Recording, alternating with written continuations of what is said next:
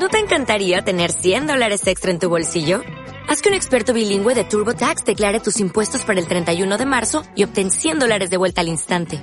Porque no importa cuáles hayan sido tus logros del año pasado, TurboTax hace que cuenten. Obtén 100 dólares de vuelta y tus impuestos con 100% de precisión. Solo con Intuit TurboTax. Debes declarar para el 31 de marzo. Crédito solo aplicable al costo de la presentación federal con TurboTax Full Service. Oferta sujeta a cambios o cancelación en cualquier momento. Chicos, el siguiente podcast corresponde a los temas de la semana 4, fuentes de financiamiento e instrumentos de apoyo para el arranque de empresas.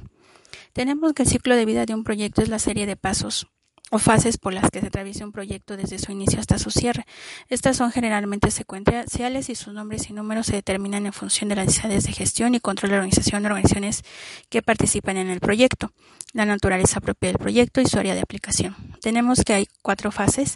Estas son Inicio, planificación, ejecución y cierre del proyecto. Las podrán ver a detalle en los contenidos de la semana.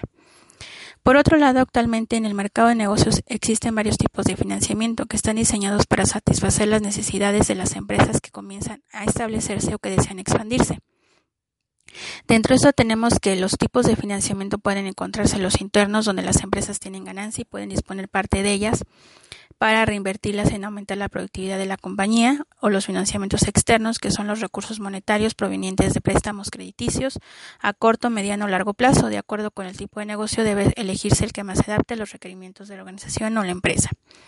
Para hacer una selección de una fuente de financiamiento se deben de considerar los siguientes elementos: tipo de fuente, combinación de tasas y montos, efectos fiscales, monto total requerido para el proyecto.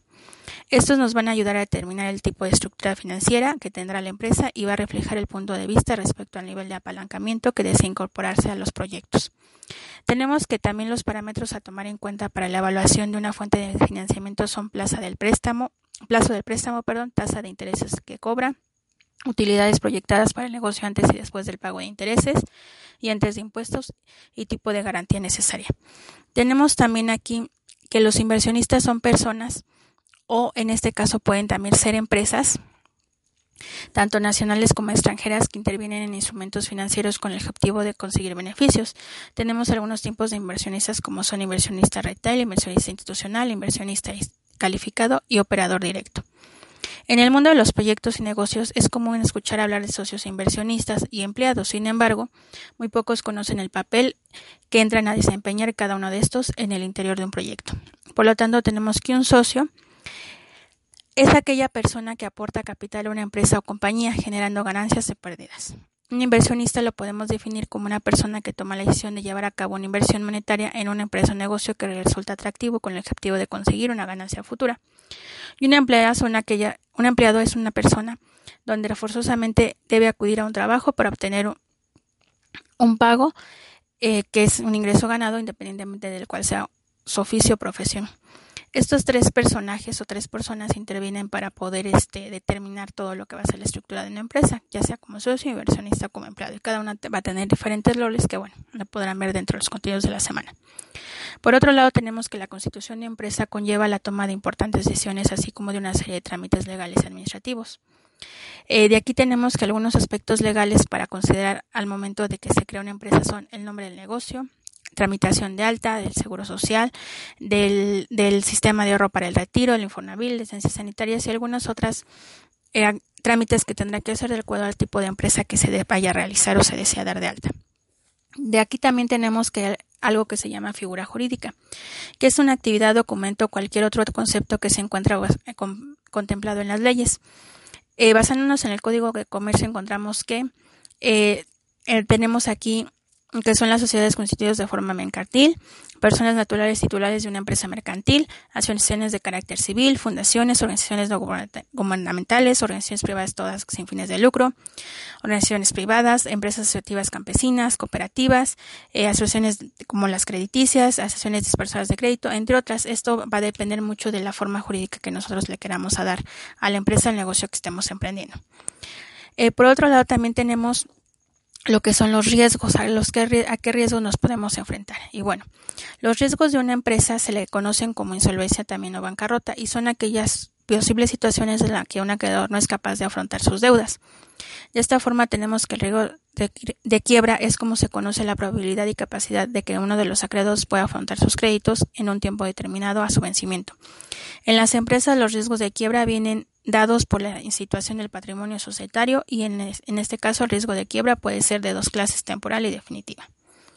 Esos son algunos de los contenidos que veremos en, del tema 8 en la semana 4 y bueno, el siguiente tema que es instrumentos de apoyo para el arranque de empresas, tenemos que lo primero que hay que identificar es lo que son las políticas de una organización. Y esto tenemos que es una declaración de principios generales que la empresa u organización se compromete a cumplir. En ella se da una serie de reglas y directrices básicas acerca del comportamiento que se espera de sus empleados y fija las bases sobre cómo se desarrollan los demás documentos, manuales, procedimientos, etcétera, dentro de la empresa.